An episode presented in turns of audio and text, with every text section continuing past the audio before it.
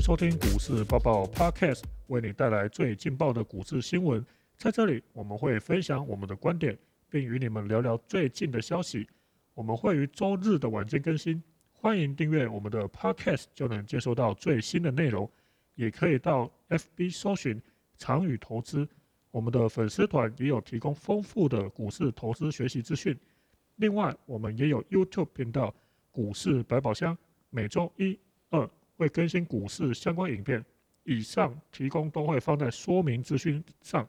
我们这期开始会有不定期的回馈听众小活动，欢迎踊跃参加。本集的活动是提供 KY 老师的长宇投资团队精选整理的产业股追踪名单，记得在 Podcast 留言评论，然后在长宇投资 FB 粉砖按赞追踪粉丝团，最后在 FB 粉砖私讯小编才能获得名单哦。我们欢迎 KY 老师，大家好，我是主持人 Ryan。前一集有提到，今年有多档 ETF 正在募集或已完成募集，其中特别吸引大家注意的为下列五档，分别为富邦特选高股息三十、国泰全球智能电动车、中国信托台湾 ESG 永续关键半导体、富邦台湾核心半导体与富邦富时越南 ETF 基金。其中高股息与电动车 ETF 募集超过百亿元。老师，今天我们是不是要先来谈谈募集资金最多的高股息与电动车 ETF 呢？哦，可以啊，因为我们上次就有提到最近这个很多新兴的 ETF 嘛，对不对？对，那其中这个募集资金最多的就是这个高股息跟什么电动车，电动车嘛。没错，那为什么高股息会夯？因为大家知道一个基本概念，现在什么很严重，疫情还疫情，然后还有什么很严重？通通货膨很严重对，通对货膨胀很严重嘛。没错，所以这时候通膨严重的时候是物价高涨，你的钱没长大，嗯物物价一直涨。没错，对，那便当一直涨，对啊然后纸盒也涨，什么都什么都涨饮料就也涨，只有薪水不涨。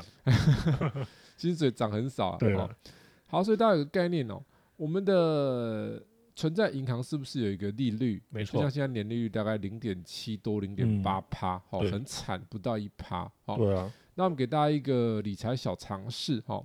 所以我们有听过一个叫做实质利率，嗯，哦老师解释一下什么叫做实质利率。所以以我们目前台湾，我们先讲一下结论啦。以嗯台湾来讲是实质负利率的、哦嗯为什么这样说呢？因为通货膨胀率是代表钱变小的速度嘛，对不对？对没因为错购买力那个物价变高，购买力就下滑嘛。对，然后相反的，你的呃银行的利率是什么？你的钱变大的速度嘛。嗯，所以我们的实质利率是怎么算的？就是你把你的排排告的利率减嗯掉你的什么、通货膨胀率，就是嗯什么、实质实质的利率，率。假设你的实质呃，假设你的排告的利率是一趴，嗯，减掉通货膨胀率是两趴，嗯啊所以实质是什么负一趴，负一趴的。对，所以你的钱放银行是怎样会变小，会变小、啊。对，好，所以我们台湾通膨已经相对算是没那么严重，我们没两错趴多三趴的 range 而已。嗯嗯嗯然后我们的存银行的利率是零点七多嘛，所以对我们现在大致上来讲，你自己算嘛，零点七、零点八趴去减三趴好了，我们用三趴高标点算，嗯，是不是实质是负多少？负是负二点多趴，对啊，所以代表什么意思？如果你的钱放台湾没有办法让它再比银行利息再多二点多趴的话，你的钱都是怎样一直在缩水，在缩水了嘛？没。错，所以代表说你最基本要求你的钱每年要长大几趴？三趴嗯，对，才不会缩水。对，那三趴还不还还不会赚钱哦。嗯，这是保障的三趴，哎，对嘛，所以要怎么样去做呢？是不是可以透过一些投资把钱怎样？把钱放大，把钱放大嘛。对，所以怎么样把钱放大呢？有一个很好的模式嘛，就是怎么做嘞？就是把股票去买，选择一些什么高值利率的股票嘛。嗯那对台湾的这些上市贵公司很多值率都怎么样？都很高啊。对，没错对，对，都很高嘛。那所以就会有流行这个高股息，那这这时候当然就会有这种高股息的 ETF 产生，就是它帮你选好了，你不用选嗯，的对，概念。然后在电动车的话，这这这已经讲到已经怎样烂掉了嘛？对， 对啊，全世界的人都知道电动车是未来趋势，只是说最近那个 Tesla 在跌嘛，对大家可没能错就开始觉得，哎，会不会 Tesla 跌就嗯电动车就不行了？各位你要知道，电动车是一个长远之路，对，所以它基本上长线是没有问题，但是过程里面一定会有什么？一定会有修正。对，修正嘛，嗯对波折嘛，对对不对？你有没有看过那个《西游记》？唐山取经吗？哎，对，唐三藏取西经，对不对？对对对，啊那那个里面是不是有什么七七四十九节？是不是？嗯好，对好像之类的啦。对对，对对七七四十九节。但是每一次劫难过完呢，是不是风雨中生信心？他们又更嗯坚定了我要往什么、往西天。取经。那个《西游记》是这样演的嘛？对对对对，好，所以股票是怎样？你知道台积电长线好，但不代表你买了台积电马上会什么，马上会涨了。马上会赚钱嘛对。这中间有过程嘛。嗯，哦，所以电动车这个不用担心长线啦。那 ETF 的话就是给懒人用的嘛，就是帮你先选一选，他觉得这些呃的基金经理人觉得说，哦，这些是不错的电动车股票嘛。那嗯待会儿待会我们可以谈谈一些内涵。好，好，那市场上的话呢，目前有哪些以高股息为主的 ETF？那老师可以帮我们说明一下吗？哦，可以哦。那其实我们这边老师有帮大家整理的一些资讯哦，刚好我们在旁边，我们有把我们电脑打开，我们这边有一些详细的资讯来跟大家做分享。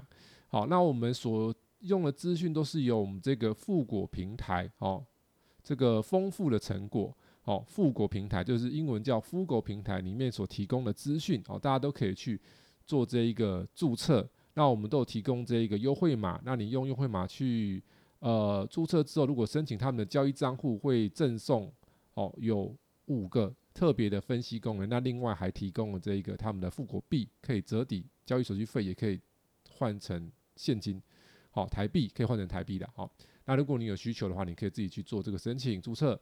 好，那我们来看一下，我们台湾目前有四档比较主要的高股息为主的，就第一档就是我们刚刚讲新的这一档，叫富邦特选高股息三十，嗯，代码是多少？零零九零零哦，没有错。然后我们再来就是一个元老，我们先讲最新跟最老的，嗯最老就是什么？元大高股息，代码是多少？零零五六，零零五六。哦，对这个大家已经熟耳到熟不能能再详熟。对对对然后再来又又又来富邦，富邦很爱呢，很爱高股息 呢。哈对啊富邦台湾优质高息，那它的代码是多少？零零七三零，哎，对。然后我们再来就是这个代码很特殊的零零八七八878的什么？国泰永永续续高股息。对好，大概有这四档。好，嗯那我们的市场怎么样去做一个 PK 呢？哈、老师会有从几个层面啊，你就要先想一下，你买 ETF 的目的是什么？好、我们先从几个层面，两个层面啊。第一个，会买 ETF 的投资人属于积极型还是保守？是保守型，嗯，保守型的，但是保守的嘛，对嗯积极的就干嘛了？选个股那，就选个股做啦、对不啊对？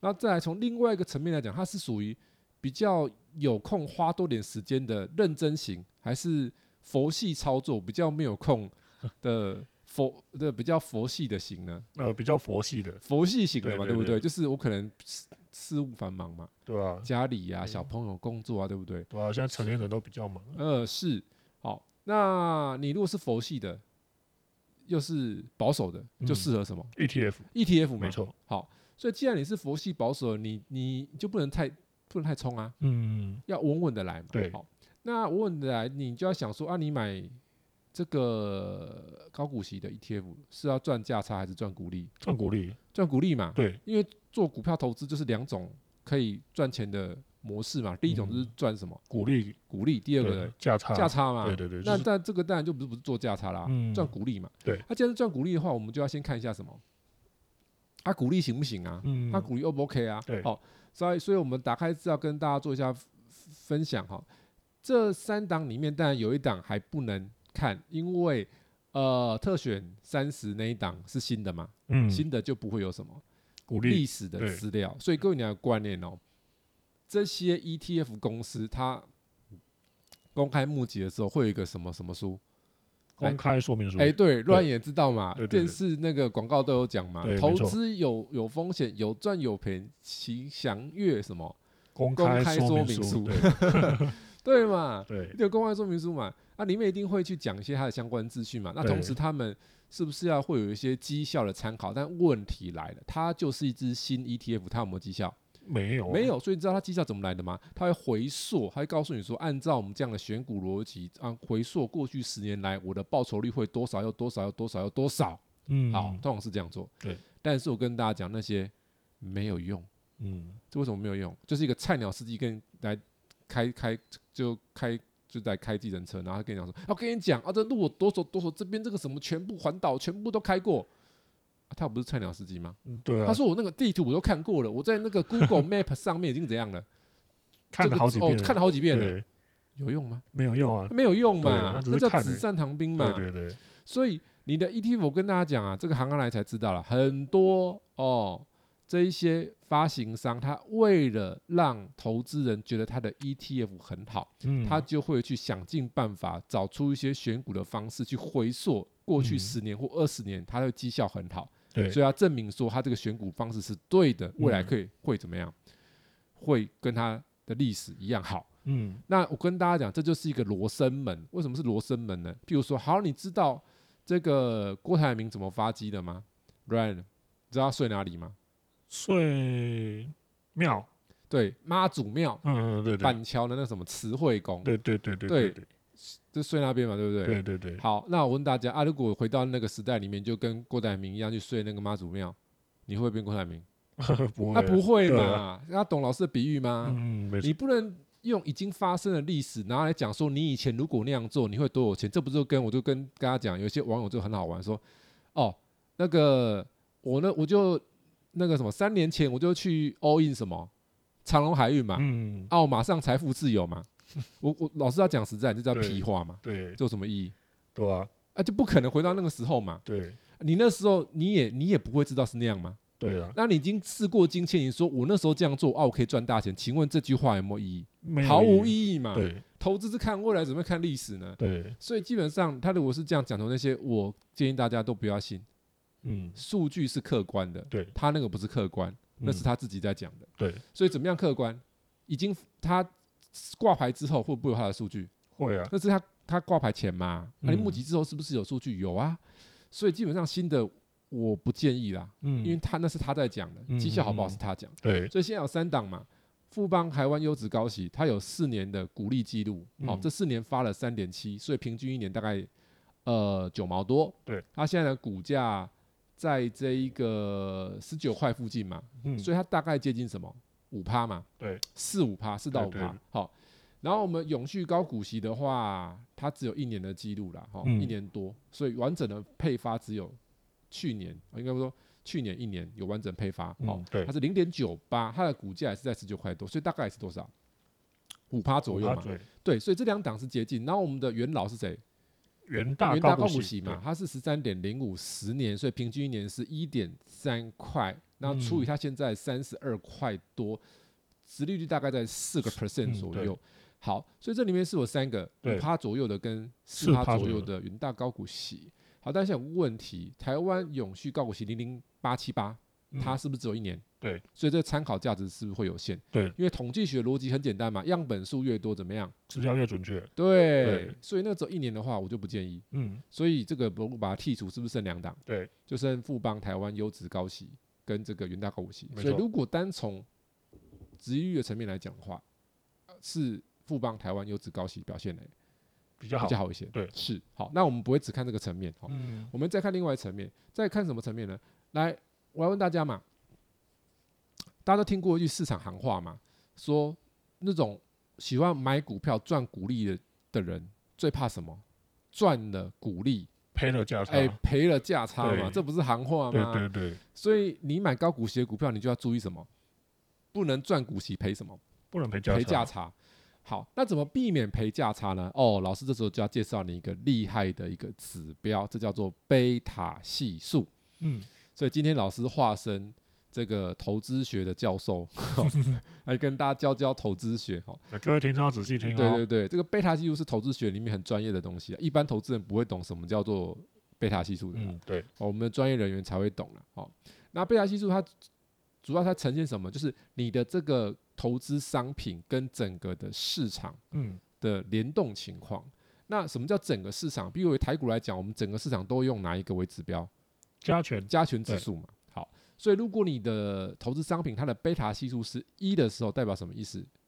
以它目前的情况来讲，呃，加权指数如果涨一趴，它也这涨1%这个商品也会涨一趴，对对，没有错。好，那如果零点五就变就会变怎么样？加权指数涨一趴，它只会涨什么？零点五零点五趴。那贝塔系数有没有可能是负的？有可能也有可能对，就变成说，如果贝塔系数是负一，就代表什么意思？这个加权指数如果涨一趴，它会怎么样？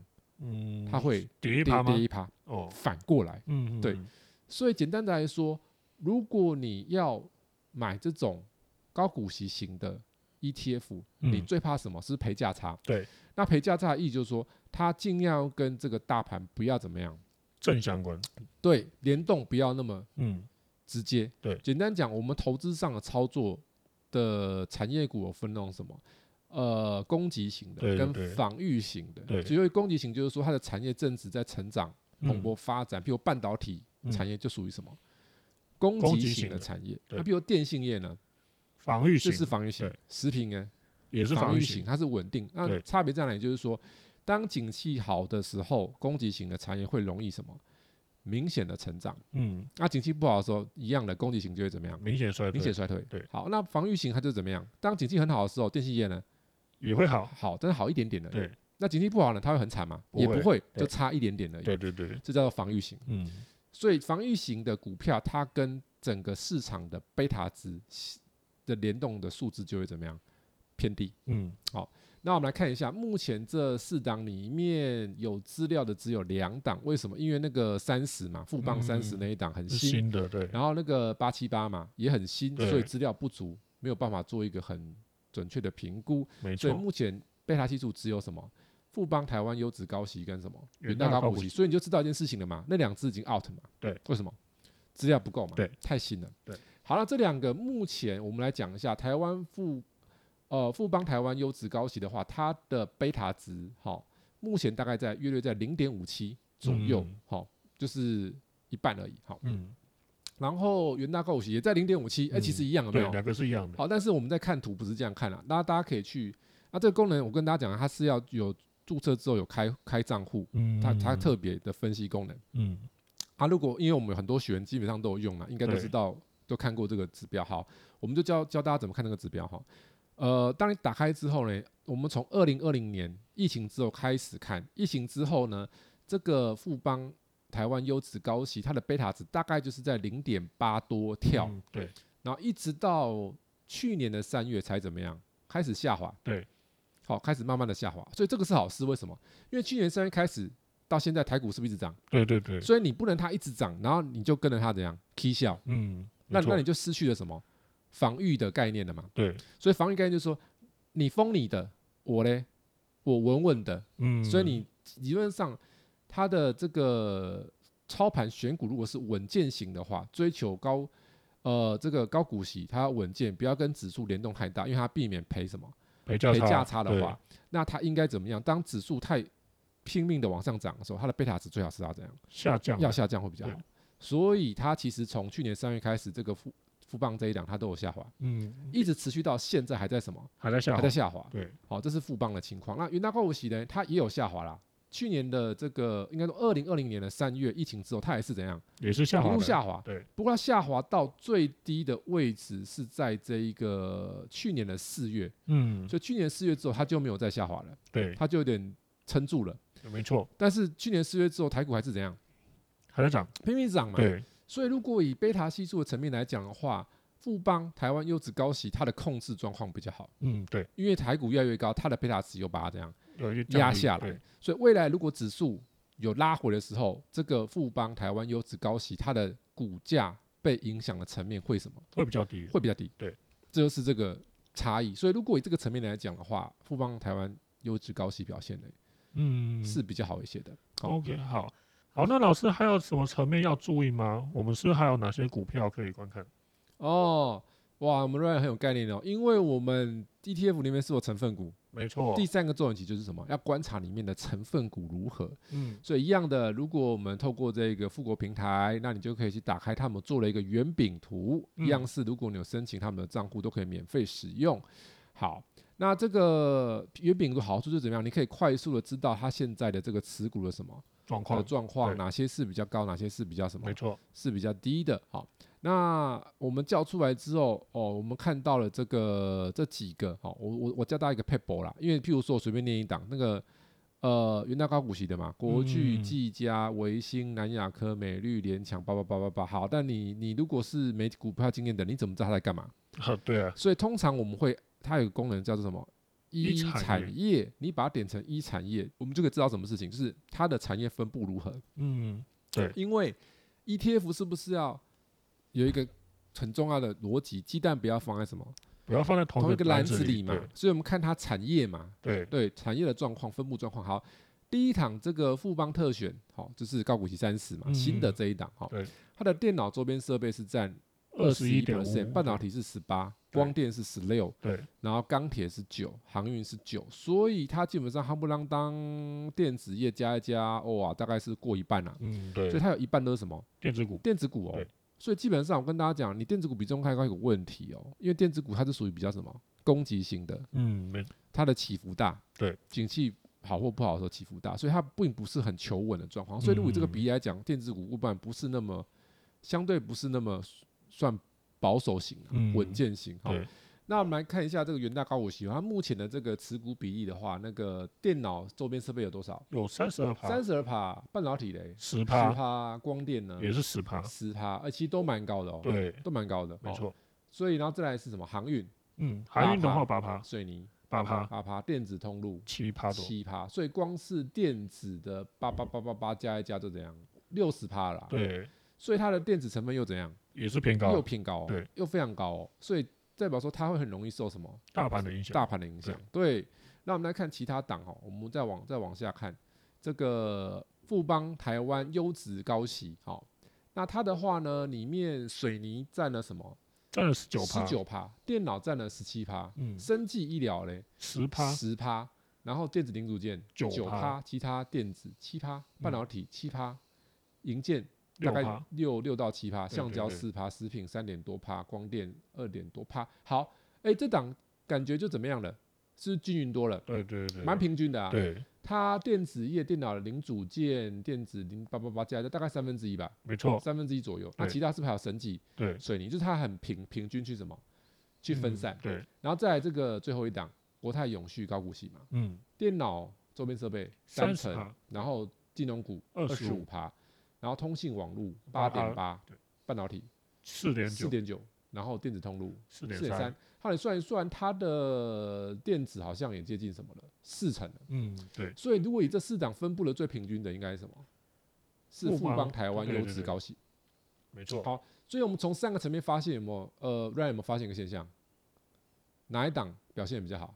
富邦台湾优质高股息表现的比较好，呃，是啊，很明显嘛。为什么？因为它的股利是不是有接近五趴？没然后错，贝塔的控制状况也不错，嗯，然后这一个产业怎么样？也也还比较蛮平均还蛮平均的，对好、而且它目前其实股价也相对比较亲民啦，哦，对对四六对，块多。所以如果你有对这种高股息 ETF 就懒人佛系投资有兴趣的话，哦，你可以去做参考。嗯，好，好，那我们接下来的话呢，我想请问老师，就是说我们是不是要来聊聊电动车的部分呢？哦，可以啊，因为电动车就是第二个环节嘛，对不对？对对对那对其实对，讲到电动车，我们就会想到一家公司，它成立了一个平台，不叫红海吗？对红海成立了什么？ M I H 电动车联盟，对嘛？好，那这个 M I H 呢？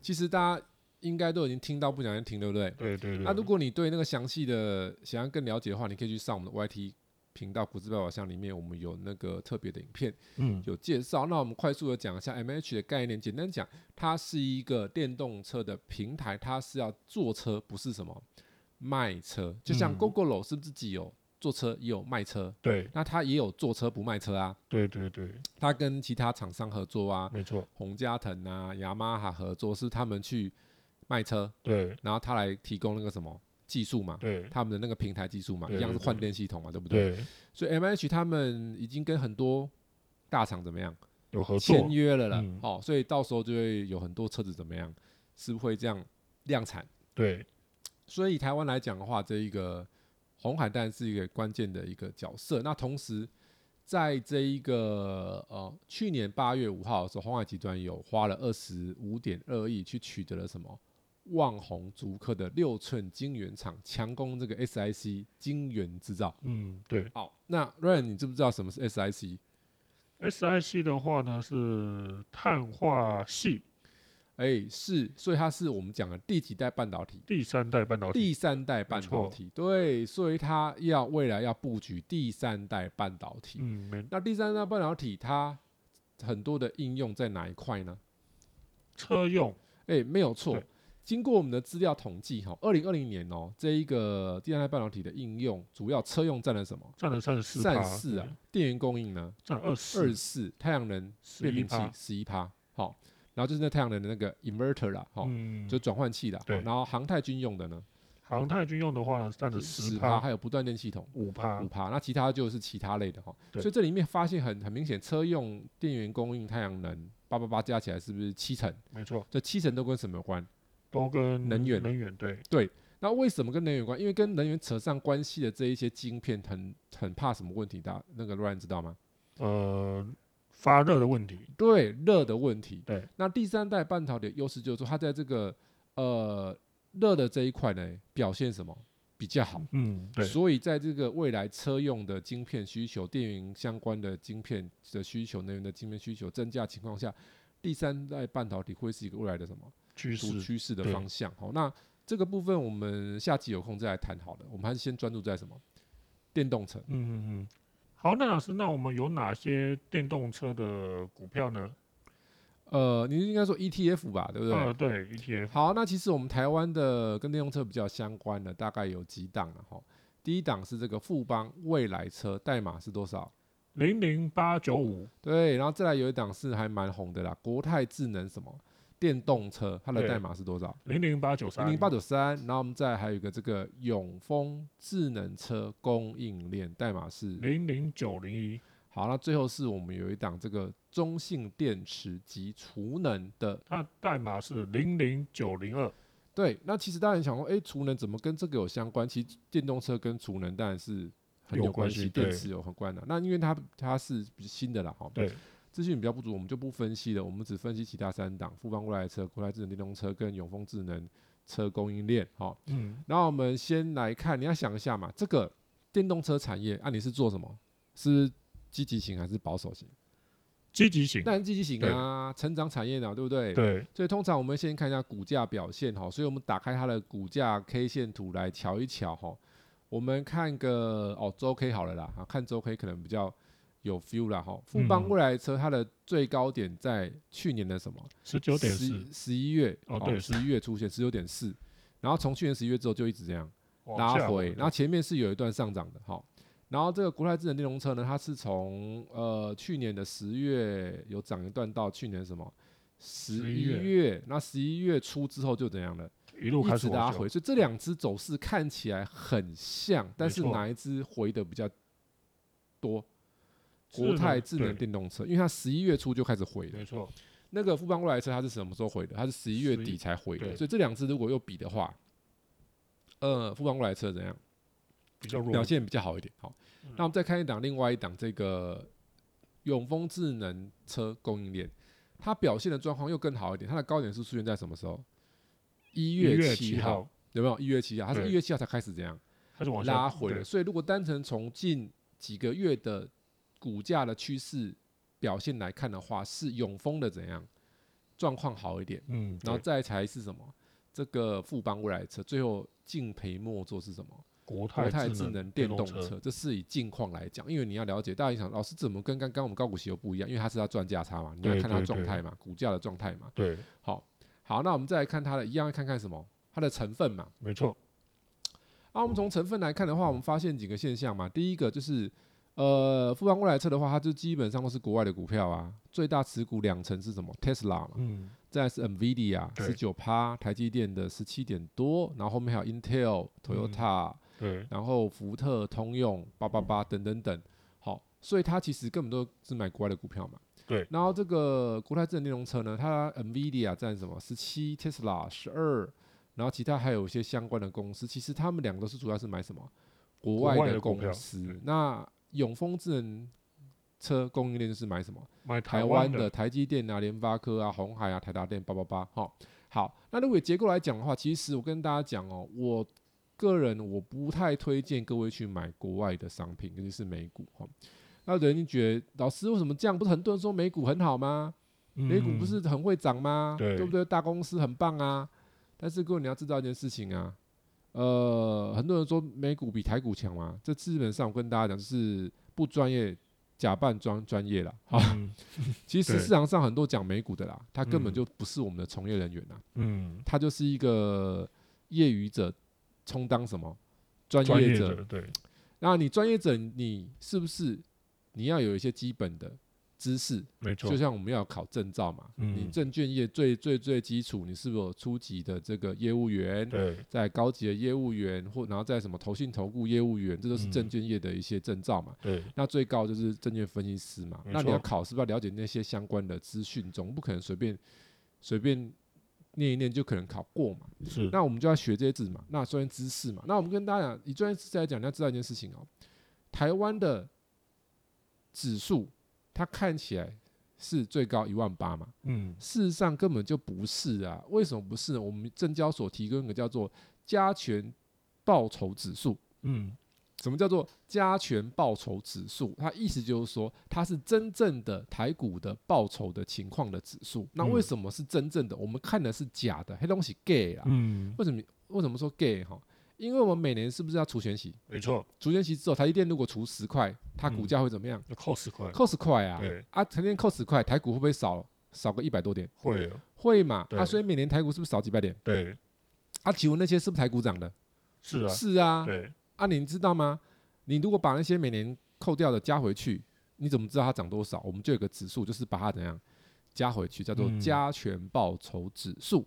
所以如果你去看加权报酬指数，就会发现其实我们台股现在是多少点？瑞然，你要不要猜看看？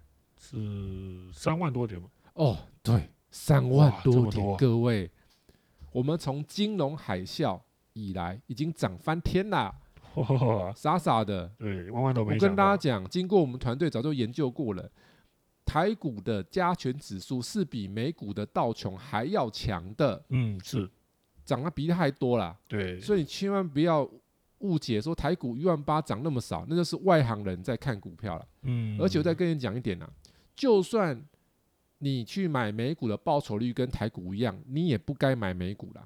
为什么？嗯请问台币现在汇率多少？二十七左右，二十七点多嘛？对，啊，以前大概都多少？然后三十三十几块啊对，三十一块多啊。没错，三十一二十七点多，是不是少十几趴？对，所以代表什么意思？你在美股赚的很开心，赚了十几趴，结果嘞，一钱在变小啊，，根本没赚啊，对，一正一负就没啦、啊对，那你不要跟我挥说什么，有的人那个那个金融观念很差，说老师没有啊，我的美元那边赚钱呐、哦就不换回来就好啦。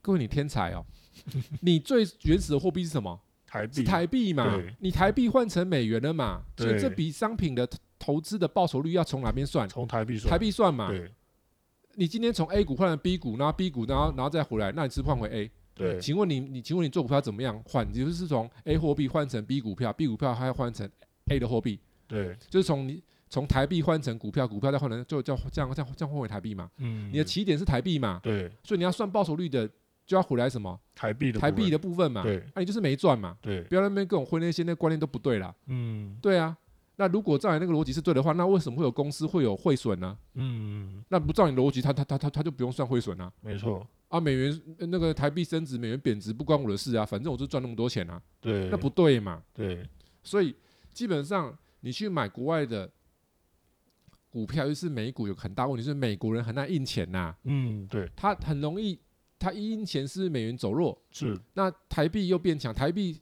常年来其实都很强，为什么？因为我们殖利率高啊，对，一印钱通膨更严重，是不是很多钱跑来台湾干嘛？买股票啊，对，要等着领股利啊，没错，对啊，所以你舍近求远，外国月亮比较圆，其实本国月亮也很圆，只是你没发现它很 圆呐、你看久了觉得不圆呐、对啊，那个没有看过觉得很圆呐、啊对，对不对？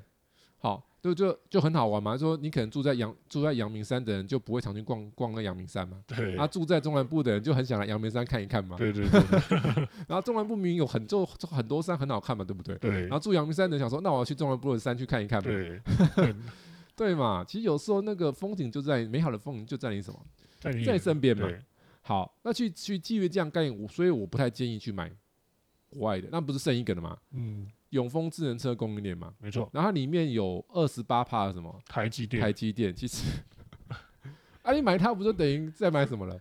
再买台积对，台积电，电啊，对它九趴的联发科，啊，两个加起来不是四十趴，对啊，代表什么意思？你就代表半导体啊，对啊，所以它这根本就是我讲难听一点，挂羊头卖狗肉啊，嗯，挂一个半导体的那个，哦，挂一个什么智能车的壳嘛，嗯里面事实上是什么股票？半导半体的导股体的股票，票在里面嘛，对所以干嘛要这样呢？嗯，你既然是电动车，你应该怎么样？着重于什么？跟电动车有关系的，跟电动车的有有关系比较高的股票？那你说对啊，老师，台积电不是有怎么缺晶片，不是跟它有关系吗？各位，你就是都被市场消息蒙蔽了嘛？嗯，你知道台积电的车用营收大概才占多少吗？五到十 percent 嗯那你说它叫电动车概 念股、产业股，它摆最大权重，合理吗？呃不合理的，不合理嘛对，对不对？那你要想这些大厂里面哪一家宣示说我未来就是要电动车好好发展？特斯拉我是说台湾的啦，哦，台湾的台湾的话嗯呢是红海，对嘛？对，红海不是创办人郭董对跟对现在的刘阳伟，是不是都公开宣示说我们要怎样，电动车要怎样，是不是要冲冲冲，对不对？对对对，对啊，刚刚不是讲第三代半导体吗？没错也是否电动车嘛。对，所以如果你要这样，与其可能红海还好一点啊，嗯，对不对？那或者是那有的有的同有的同学或是听众会讲说，老师，那有没有其他一些那个内容？有嘛？今天我们不是有活动吗？嗯你就记得去按照那个流程有操作，我们就会提供给你我们团队整理出来什么电动车的什么产业的资讯嘛。那对我我们要跟大家重申一下，我们给大家这个名单不是给大家报名牌，没错，我们在教学的时候，我们理念都很清楚，我们是以什么为主？教学为教主，学为主。那我们为什么去找出这个名单？就是帮大家规避一些什么？不必要的风险险对那电动车股票那么多，但嗯体质好、相对比较安全的不多嘛。对，所以我们经过初赛之后，是不是会有一些清单出来？没错，那那你要知道，这个清单的股票不代表它现在什么，不代表现在会现涨在会涨，对，但至少它体质嘞是好的，是比较好的对，至少你避开了一个风险嘛，你没不用那边慢慢掉、慢慢掉、慢慢选、慢慢选，啊、选半天你也你也你也不知道你选的好还是不好，嗯，你然后你自然后你有这个清单之后，你可以再用你自己的什么的方法嘛，对去检查嘛，对好对对这就是优势嘛。好，所以后面会提供给大家了。好，好，那谢谢 K Y 老师的讲解，那希望听众们都有赶快做笔记，把这些重点给记下来啦。再一次提醒听众，如果要索取我们整理精选的电动车产业股名单，记得在 Podcast 留言评论，然后在长宇投资 FB 粉专按赞追踪粉丝团，最后在 FB 粉专私讯小编才能获得名单哦。好了，那我们来到节目的尾声啦，感谢老师本集带我们了解高股息的观察重点，以及电动车产业的发展趋势及投资薪资。如果觉得我们的内容不错的话，欢迎订阅、分享，帮自己的投资更上一层楼。也欢迎在 Apple Podcast 上面留言或发问。下次股市报报见，大家下次见喽，拜拜。拜拜。